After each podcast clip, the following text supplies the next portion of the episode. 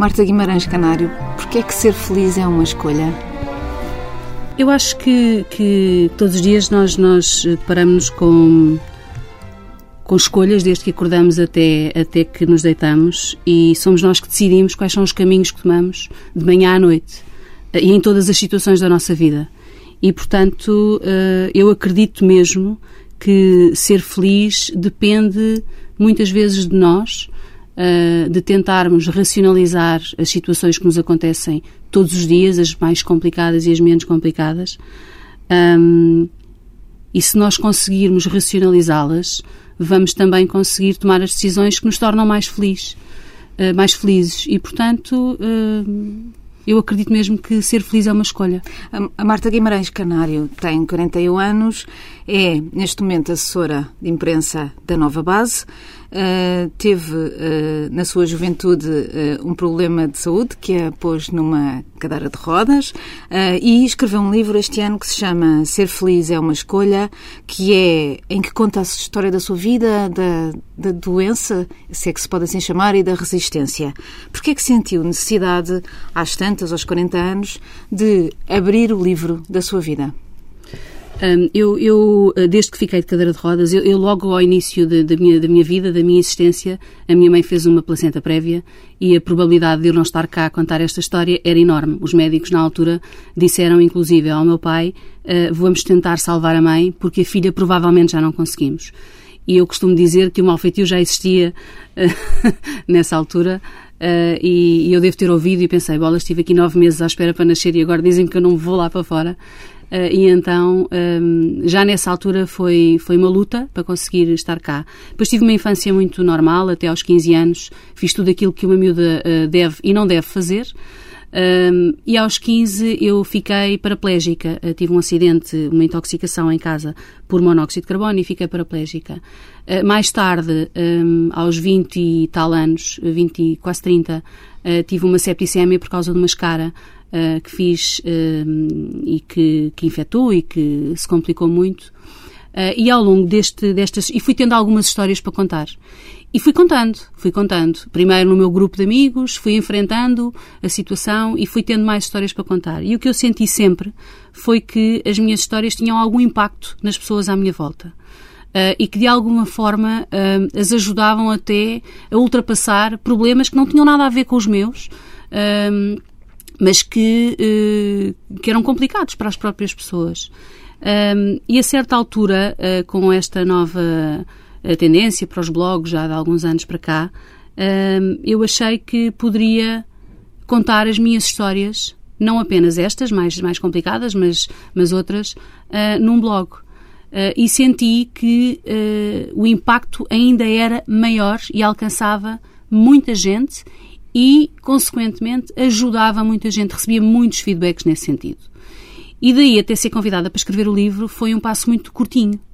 Um, é, Ajudou-me imenso a, estru a, estruturar as histórias, a estruturar. Eu, eu, eu o, meu, o, meu, cérebro é um bocado caótico. Eu estou sempre em atividade, estou sempre a pensar em imensas coisas. Uh, e, e, escrever o livro ajudou-me muito a estruturar as histórias todas. Um, e tive a certeza absoluta que aquele era o caminho, porque era uma forma mais direta uh, de ajudar as pessoas. Nem toda a gente tem internet, nem toda a gente uh, lê blogs e o livro chegava a outro tipo de pessoas. E, portanto, para mim fez todo o sentido, a certa altura, contar a história em livro. Em que ponto é que esteve definido o título? Estava desde o início a ideia base de que este seria um livro, vá lá, positivo? A minha história é, acima de tudo, uma história positiva, um, com momentos eh, dramáticos, com momentos complicados, mas acima de tudo com momentos de muita, de grande felicidade. E, e, toda a minha vida e a minha forma de, de, de, enfrentar as situações é sempre pelo lado positivo. Um, eh, será talvez o que os médicos chamam de gene da felicidade, uh, com, o qual eu nasci, talvez seja. O que é um facto é que eu não consigo olhar para um problema sem tentar orientar-me para a solução. Eu não perco muito tempo não estou a dizer, não estou a dizer que é automático, uh, mas isto também é um treino uh, e tem sido cada vez mais automático racionalizar a questão e dedicar-me a resolver o problema. atingir o meu objetivo que passa por arranjar uma solução para o problema. Escrever, escrever o livro, e o livro foi uh, uh, feito um pouco a pedido até da própria editora uh, da matéria-prima, um, escrevê-lo fê-la rever, fê-la sofrer ou fê-la ultrapassar melhor? Qual foi a lição, uma vez que este é um livro de lições e que é toda esta sua história é uma história de lições, qual foi a lição que tirou do próprio livro e do escrever e de voltar a contar outra vez as mesmas coisas? Um, Catarina, nunca me custou falar sobre o assunto, uh, nem, nem nunca me custou falar sobre a minha vida. Eu não sou, uh, não, não fico preocupada se me estou a expor demasiado. Eu tenho a noção até onde é que posso ir e até onde é que devo ir. Escrever as histórias ou reescrever as histórias não me custou absolutamente nada. Ajudou-me até a, a, limpar as gorduras das minhas histórias e a focar-me naquilo que eu acho que são as mensagens essenciais. Uh, revivi tudo, mas foi uh, fantástico poder reviver tudo. Não, não me custou absolutamente mas há uma, nada. Há uma, há uma diferença que se calhar notou a partir daí, que é a Marta nunca fez questão de ser uma cadeira de rodas. Ou seja, é, é, a Marta fez sempre questão de dizer que estava numa cadeira de rodas e que isso não a definia como pessoa, com a sua vida, como aquilo que é. De que forma é que ter escrito o livro e essa questão estar tão presente no livro a, a passou a confinar a essa situação? Eh, eu encaro a minha cadeira como a, a minha melhor amiga, ou seja, a cadeira são as minhas pernas. Eu sem a cadeira de rodas, se eu tiver um furo, estou frita, não é? Porque eu preciso mesmo que as rodas estejam hum, operacionais. Uh, e, portanto, eu encaro a minha cadeira como a minha melhor amiga. Uh, nunca tive nenhum problema em sair à rua sentada. Nunca quis uma cadeira, com todo o respeito pelas pessoas que, que querem ter, uma cadeira que me. existem cadeiras que nos põem em pé.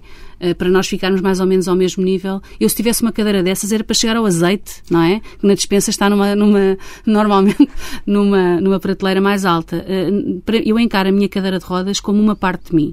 E uma parte positiva. Eh, eu, como sou vaidosa comigo, sou vaidosa com a minha cadeira. Eu quero os pneus como deve de ser, quero uh, a cadeira limpa, uh, portanto eu, eu, vejo a minha cadeira como algo muito, muito positivo na minha vida. Não, não vejo, obviamente preferia não estar de cadeira de rodas, uh, nem sou a melhor pessoa por estar de cadeira de rodas. Não sei se não sou, uh, porque nunca não, não conheço outra realidade. Uh, mas, mas eu vejo a minha cadeira como algo muito positivo na minha Foi vida. assim desde os 15 anos, desde que começou a lidar com ela todos os dias? Foi. Eu, eu, eu, eu encarei sempre o facto de passar. Eu tive, na altura em que fiquei de cadeira de rodas, uh, estive um mês e meio acamada uh, no Hospital de Santa Maria, um, porque eu vivia na altura em Lisboa, e, e assim que me, que me, puseram uma cadeira de rodas ao lado, eu encarei-a como uma, uma, forma de me libertar e de me conseguir movimentar de novo. Um, eu estive sempre muito bem acompanhada, as pessoas à minha volta, desde médicos, um, familiares e amigos, eu estive sempre muito, muito acompanhada e todos eles encararam, principalmente a parte uh, de, dos familiares e dos amigos, encararam a cadeira, uh, o objeto de cadeira de rodas, um, de uma forma muito. Uh, muito natural, muito desempoeirada, sem grandes traumas e, portanto, levar a Marta para todo o lado, porque eu passei a precisar mais das pessoas, não é? A depender um bocadinho mais das pessoas. Levar a Marta e levar a cadeira e abrir e fechar e enfiar no carro e tirar e tudo mais. E, e note-se que a minha cadeira durante 10 anos não entrou em casa, praticamente. Ficava sempre no hall uh, do porque prédio. a Marta vivia num prédio sem elevador. Certo, eu vivia num prédio sem elevador, num prédio que tinha, cinco, tinha três lances de escadas. Uh, o primeiro 5 degraus e os dois últimos 9. Uh, e a Marta ia uh, para casa e entrava e saía de casa sempre às cavalitas, sempre ao colo. E ao colo das famí dos familiares, ao colo dos amigos, ao colo de quem quisesse e pudesse uh, uh, passear comigo ou ir comigo para qualquer lado. E durante 10 anos foi assim. Uh, e, e, visto agora, obviamente, que visto à distância, é uma coisa estranha, não é? Como é que nós vivemos 10 anos dependentes das pessoas, mas na altura não era um problema. Na altura era como ter um saco do supermercado para levar para cima. Um, e, e, não foi de facto um problema. Vista à distância faz-me confusão, porque hoje em dia sou muito mais autónoma e entro e saio quando quero. Mas, mas na altura não era de facto um problema. Aos 15 anos. Um é preciso alguma maturidade para pensar nisso dessa forma. Nunca teve nenhum momento em que a raiva sobrelevasse a essa resistência? Não, eu lembro-me que não tive, não tive nenhum... Só para explicar, a Marta estava no, no oitavo ano, nono ano? No décimo no ano. décimo ano e teve um acidente na casa de banho com uh, gás. Sim, eu preparava-me para mais um dia de, de, escola e estava sozinha em casa. Na altura, a empregada que trabalhava lá em casa faltou, acho que ela nunca faltou, naquele dia faltou, e eu tinha aulas à tarde, portanto, de manhã cabia-me a mim arrumar a parte da casa, uh, uma parte da casa, a minha irmã faria a segunda parte quando chegasse. Um, e de manhã estava a preparar-me para mais um dia de escola, fui tomar banho, uh, era março, estava frio, eu entrei na casa de banho, fechei a janela, fechei a porta, liguei um aquecedor permanente para me aquecer o ambiente. Uh, tomei um banho uh, muito calmo, sem, sem pressa, e a certa altura comecei a sentir-me zonza. Não era uma sensação de falta de ar que me fizesse sair da casa de banho, era uma sensação de, de alguma tontura e, e, e, portanto, não me lembrei uh, de sair. Não fazia a mais pequena ideia do que me poderia estar a acontecer. Que era uma intoxicação. Que era uma intoxicação por monóxido de carbono. Acontece que devo ter perdido. Sentei-me, desliguei a água, sentei-me, era um poliban, fiquei à espera que a sensação me passasse uh, e aí apago apago. A minha irmã, eh, que era suposto encontrar-se comigo, cruzar-se comigo entre o turno da manhã e o turno da tarde, não se encontra, não se cruza. a minha irmã, eh, quando abre a porta de casa, houve o aquecedor, o esquentador, entretanto, tinha-se desligado, porque eu tinha eh, desligado, desligado a água também. E a minha irmã houve o aquecedor, os cães que nós tínhamos na altura estavam na sala um bocadinho agitados, uh, e quando, quando abre a porta da casa bem encontra-me desmaiada no, no. Uh, foi muito rápido a chamar, a chamar. Minha irmã tinha 16 anos, também foi um choque grande para ela. Um, foi muito rápido a chamar o, os bombeiros e o INEM. Uh, e quando entro no Hospital de Santa Maria, já estou, já vou em coma, onde, onde estou durante 5 horas. Quando acordo de coma, expliquei aos médicos que não sentia da cintura para baixo.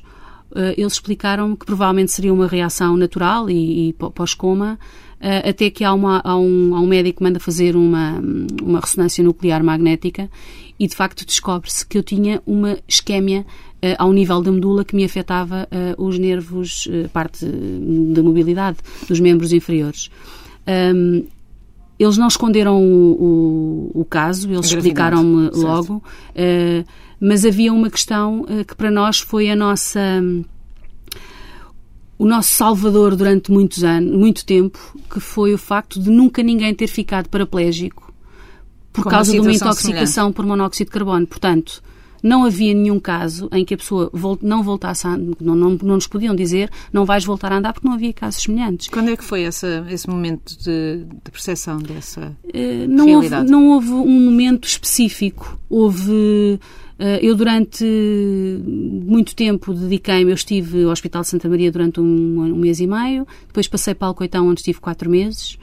Um, em Alcoitão foi um pouco difícil porque na altura eles estavam preparados para receber uma miúda que estava ali para se adaptar à nova situação e eu não estava lá para me adaptar a uma nova situação. Eu estava lá para resolver aquela situação. Como sempre. Como sempre, aliás. Uh, para voltar a andar. E, portanto, o meu objetivo ali era passar uma semana a fazer fisioterapia e chegar ao fim de semana e ir curtir aquilo que uma miúda de 15 anos curte com 15 anos.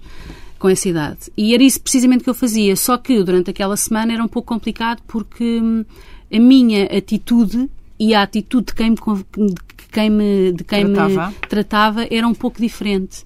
Uh, não fui de todo maltratada, mas, mas eles estavam preparados. Eu lembro-me de uma máxima vá, que eles diziam que é vamos pensar o pior para acontecer o melhor.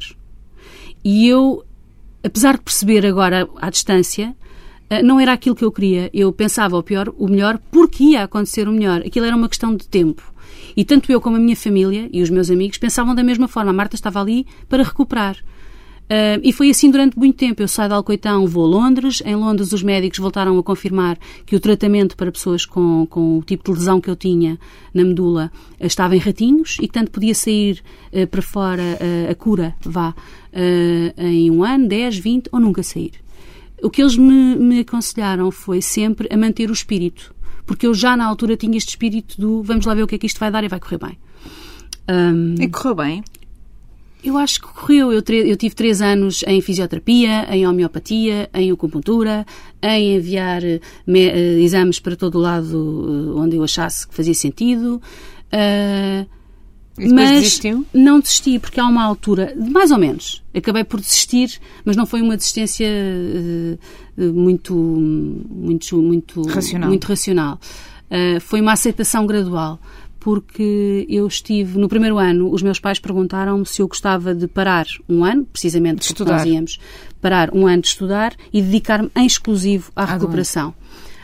Um, e eu, no alto dos meus 15 anos, da imaturidade dos 15 anos, Uh, disse: Não, não, eu quero continuar uh, a estudar, quero vir para a escola, estar com os meus amigos e nos intervalos vou fazendo fisioterapia, até porque não estava previsto eu fazer 24 horas sobre 24 horas de fisioterapia. Portanto, eu conseguia, achava que conseguia conciliar. E os dois primeiros an anos, ainda no secundário, um, foram de, de uma normalidade muito grande. Uh, no início foi uma loucura, a Marta na escola, não é? Toda a gente a querer ajudar, mas depois as coisas foram, as coisas foram normalizando uh, e entro na faculdade. Uh, nos intervalos fui fazendo sempre fisioterapia, até que há uma altura em que eu percebi que não havia grande recuperação, ou seja, eu andava há três anos sempre naquela luta e estava um bocadinho cansada de parar de fazer aquilo que eu mais gostava, que era uh, ir para a escola, mas depois, em vez de ir para o café com os meus amigos, tinha que ir para a fisioterapia. Ia para a faculdade, mas depois, em vez de ir com eles para o Continental, ali ao lado do, do, da faculdade, um, ehm, ou para os Jardins da Gulbenkian, eu tinha que ir para a fisioterapia. Uh, ou para a acupuntura, ou para a homeopatia. E isso chateava-me. Uh, e, portanto, houve uma altura em que eu disse, pá, chega, Uh, vamos, eu preciso me focar naquilo que me dá muito prazer. Viver. Uh, eu preciso me focar na minha vida. Uh, e, portanto, vou estar, obviamente, atenta a tudo aquilo que acontece pelo mundo e que pode vir um dia a ser a solução, mas o meu foco não vai ser este. E então foi para a comunicação social, ou já estava em comunicação social, porquê? Eu, eu fui, eu desde miúda, quer dizer, tive, tive a fase de querer ser astronauta, hospedeira de bordo e, várias, e veterinária, vá. Um, mas eu, desde muito miúda, que quis ser jornalista e quis ser, dentro do jornalismo, pivô de informação. De televisão. Ou seja, aparecer na televisão. Uh, não era aparecer na televisão, uh, toda aquele, aquela preparação. Porque aparecer na televisão podia ser apresentar um programa de entretenimento, não é? E não era isso que eu queria. Aliás, eu fugia a essa, a essa parte. O que eu queria mesmo, o que eu gostava mesmo era de todo o trabalho de investigação, de escrever, lá está, eh, de escrever o, o, as notícias, de as ler para a televisão. É claro que depois havia sempre aquele, e com 15, 16, 17 anos, havia sempre aquela vontade de aparecer na televisão e de me tornar uma pessoa conhecida. Havia esse encanto também, não é? Mas, mas na altura não era, não, era, não era esse o foco. Era ser pivô do, do Jornal da Noite, não é? E apresentar as notícias às pessoas todas as noites. E nessa altura acha que a, a, o, o, que lhe aconteceu foi uma limitação ou, ou, ou não? Uh, Catarina, lembro-me muito bem, como se fosse hoje, de me, de me de pensar: será que um pivô. Vamos lá ver uma coisa: um pivô está sentado, aí não há problema. Agora, havia uma coisa que mexia com o meu sistema nervoso, que era o teleponto eu não via os pivôs sentados a mexerem no teleponto com as mãos. Portanto, a minha preocupação é, será que haverá algum engenhocas que consiga adaptar um teleponto do pé para a mão? de resto, não me lembro de, de pensar em algum tipo de limitação em relação a isto. Zero. A minha preocupação era ser um sítio adaptado, onde eu conseguisse ser independente e depois era ler as notícias para toda a gente. Nunca me pareceu que fosse um problema. E então, porquê é que não foi essa a sua vida? Não foi porque eu, no último ano da faculdade, fui desassossegada por uma amiga uh, para trabalhar uh, outra vertente do jornalismo, vá, que é estar do outro lado, que é ajudar os outros uh, a passarem melhor as mensagens deles para, para os jornalistas. e fui a uma entrevista para a Nova Base, neste caso, que é uma empresa de tecnologia, um, eu lembro-me na altura de estar na praia com uma amiga que trabalhava no marketing da empresa e de perguntar se eu poderia ir a uma entrevista para a assessora de imprensa. Eu, eu brinquei e perguntei-lhe se ela trabalhava com o Estado ou com o Governo, porque para mim assessores de imprensa eram normalmente dos ministros e dos secretários de Estado e, portanto, não dei assim grande importância, mas disse vamos embora, não tenho nada a perder, ainda me faltava um ano para acabar o curso. Uh, e fui à, à, entrevista com a Nova Base. Lembro-me de ter uh, ficado na altura, uh, o, o, na, o, na, altura era o presidente da empresa, disse-me: estamos contentes com a pessoa, portanto vamos, vamos experimentar, achamos que é isto e vamos dar uma oportunidade à Marta. A cadeira nunca foi uma questão. Era isso que eu lhe ia perguntar. Não, a cadeira não foi tema sequer. E o sítio era um sítio adaptado? Era, era um sítio antigo, no meio de Lisboa, num centro comercial antigo, na António José de Almeida, se não me engano. Uh, mas... A Nova Base também não era o que é hoje. Não, a Nova Base era uma empresa... Uma espécie de uma startup, hoje era seria uma, o que se sim, chama. Sim, mas era já uma startup. Quando eu entrei sim. era uma startup já com 200 sim. pessoas, já, okay, era, uma já startup era uma startup grandona. Sido, sim. Um, e, mas era uma coisa muito pequena, porque hoje em dia são 3 mil pessoas espalhadas pelo mundo e de facto uh, é, é, muito diferente. Mas na, todos os edifícios, e nós mudámos, se não me engano, durante estes 17 anos, mudámos seis vezes ou Eles sete. têm alguma uh, preocupação especial ou fariam isso uh, por causa da lei? Uh, eu acho que a nova base um, ficou mais atenta por causa da Marta. Mas depois de conhecer a Marta, depois de conhecer prim a primeira vez que me viram, conseguiram perceber que qualquer Marta poderia entrar pelas vidas deles adentro e, portanto, fizeram as adaptações necessárias uh, para a Marta, mas a pensar em todas as Martas que lhes podiam. Porquê que não há mais Martas?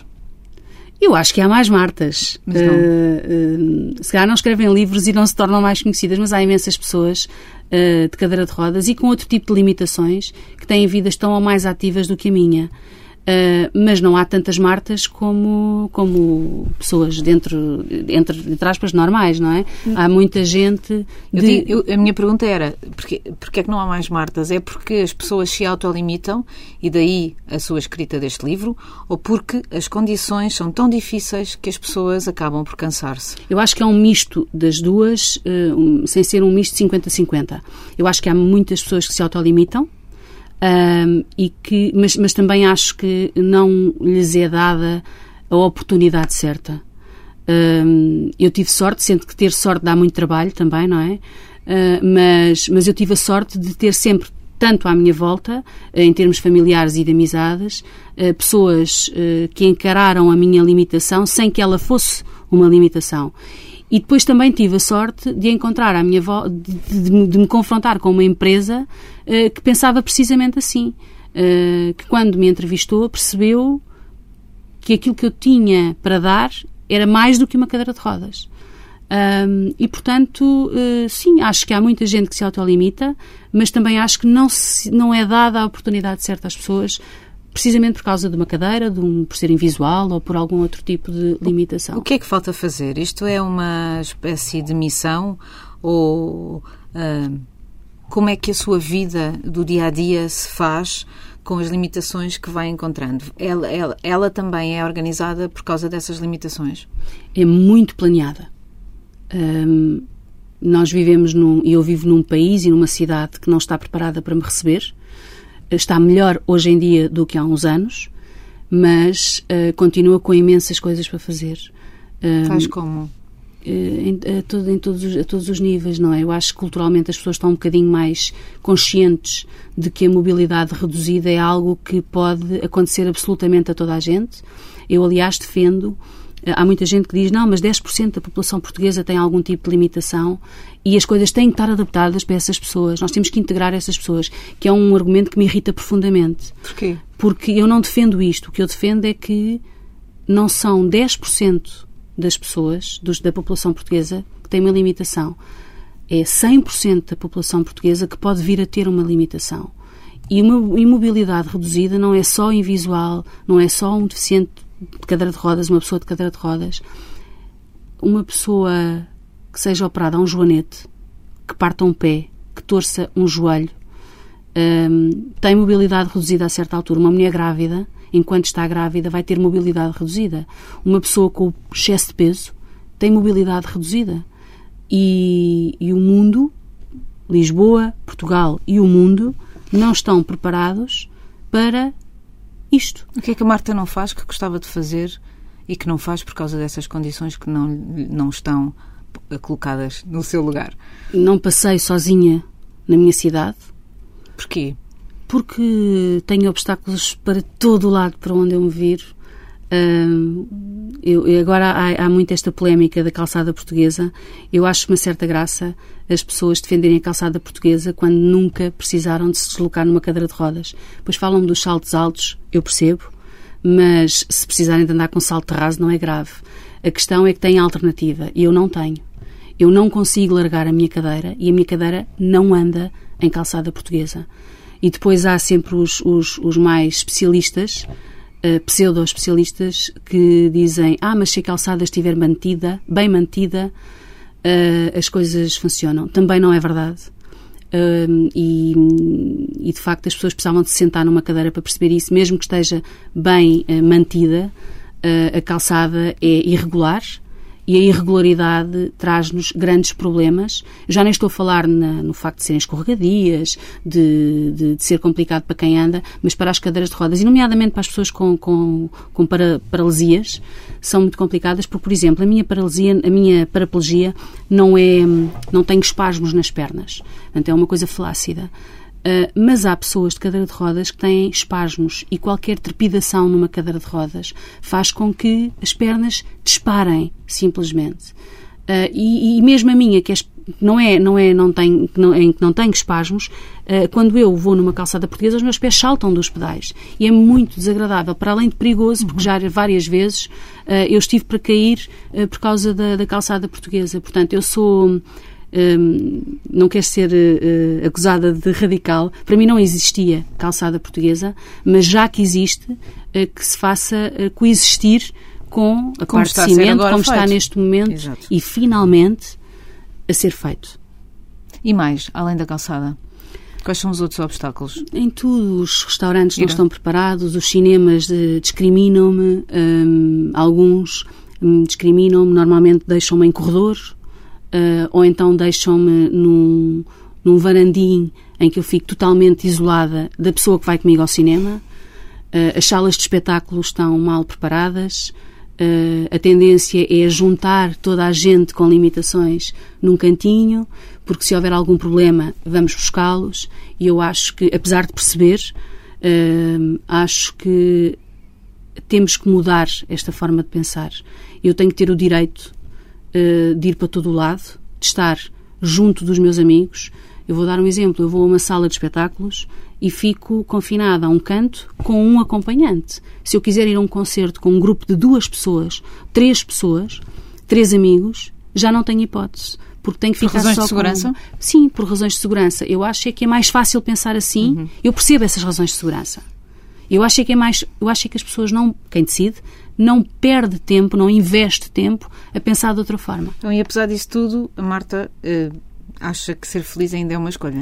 É, porque eu tenho duas formas de enfrentar esta situação. Ou bato com a cabeça na parede todos os dias, não é? E digo mal da vida, ou então vou para a rua, Uh, com os tremelicos todos que a calçada portuguesa me traz, uh, e tento enfrentar a situação e com um sorriso nos lábios, porque eu acho que ainda por cima a força das palavras e, a, e aquilo que eu decido ser uh, tem muito impacto em nós, não é? E, portanto, quando as pessoas dizem, então, está tudo bem, ah, vai-se andando, isso enerva-me também. Uh, não, está tudo ótimo. Eu tenho a certeza, quando eu digo está tudo ótimo, uh, aquilo tem um impacto dentro de mim. E enquanto eu tiver capacidade e lucidez, é assim que eu vou responder. Quais foram as suas últimas conquistas? As minhas últimas conquistas. Bom, escrever o livro foi uma conquista brutal. E depois toda a exposição que o livro me traz, Uh, também, uh, não apenas em entrevistas, mas principalmente em palestras. Eu tenho dado imensas palestras e, e, e dá-me um prazer enorme. Desassossega-me muito sempre, porque é sair da minha zona de conforto. Uh, que numa pessoa como eu, que está de cadeira de rodas desde os 15 anos, que está habituada a planear e a fazer tudo igual, que é para não, não sair muito da rotina, que é para não correr mal, é, é um passo de gigante. Uh, portanto, mas acima de tudo a conquista, eu diria que ter conquistado uh, o, o, a forma de encarar a vida que eu conquistei é a minha maior conquista. Uh, ter conseguido ir à minha varanda em vez de ver o pinhal, estou ali algum tempo a olhar para o pinhal e a observar e a, a absorver aquilo que estou a ver e ter, ter ganho a capacidade, ter conquistado a capacidade de, de, de, conseguir ver as coisas para além daquilo que é óbvio, é a minha maior conquista. E o futuro? O futuro, o futuro. Uh, gostava muito de o conhecer porque eu sou uma virginiana daquelas que gosta de saber tudo antes de, de acontecer, mas espero que o futuro me traga coisas maravilhosas. Tenho imensas coisas para fazer ainda. Por exemplo? Gostava muito que os aviões se adaptassem, porque gostava imenso de viajar mais, mas de facto viagens só, for, só se for de curtinhas, porque as viagens de longo curso são dificílimas para mim. Os, os, aviões não estão preparados para uma pessoa de cadeira de rodas a meio precisar de ir à casa de banho sem ajuda, não é? Eu fui outro, há um ano, há dois, fui a Madrid e fiquei impressionada porque houve um dia em que eu fiquei em casa, fui com a família de férias e a minha irmã disse: Olha, hoje ficas em casa, eu vou dar aí uma volta para perceber como é que são. Quando não sou eu a planear, alguém planeia por mim. Uh, e a minha irmã foi até ao centro de Madrid com, de, de comboio e veio doida porque uh, apanhou o comboio e dentro da carruagem, para além de todo o comboio estar adaptado, tanto a gar, a entrada na estação, toda a carruagem, a carruagem tinha uma casa de banho própria para pessoas de cadeira de rodas.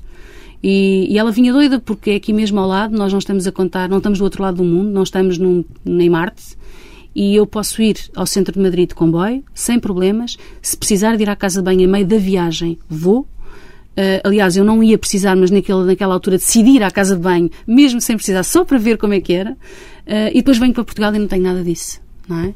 E tenho, preciso de planear uma viagem ao Porto, tenho que avisar o, a empresa de comboios que vou, porque tenho que estar à minha espera, não posso aparecer assim, puf. Um, é um bocadinho complicado. Mas tem o mar, Portugal. Portugal tem um mar, que é algo que me diz muito. Eu durante. Eu sempre. E essa também foi uma conquista recente. Foi. Uh, foi uma conquista de, de há, há, pouco tempo. Uh, eu, eu, de facto, sempre gostei muito do mar, sempre nadei. E quando fiquei de cadeira de rodas, por uma razão ou por outra, primeiro porque tinha muitas feridas, muitas escaras, uh, depois porque estava muito magrinha, não me sentia confortável em despir-me, deixei de ir para dentro d'água fui nos primeiros anos de acidente, mas depois deixei gradualmente de ir.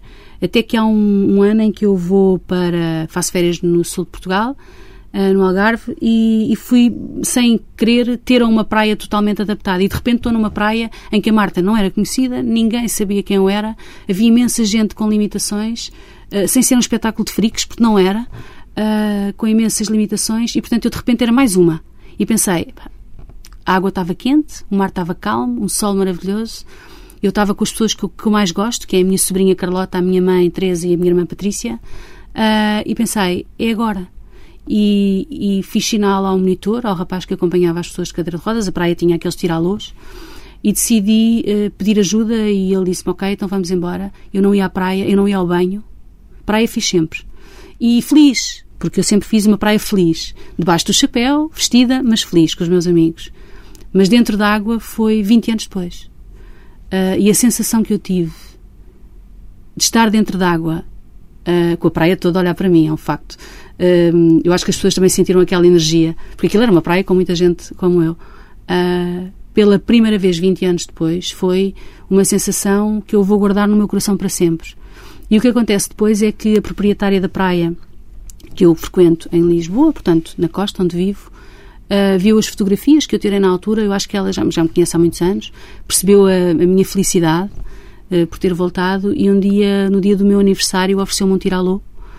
Uh, e eu passei a ter o tiralô na minha praia, com os meus amigos, no mar que eu conheço, e, e portanto todos os verões faço como toda a gente, quando vão à praia, vou para dentro de água. E mais uma vez foi feliz foi é, maravilhoso. Uh, se eu soubesse o que sei hoje, mas isto há, há tempo para acontecer tudo, nunca teria deixado de ir para dentro d'água. Um, e deixa-me de facto muito, muito feliz estar no, no mar. Muito feliz.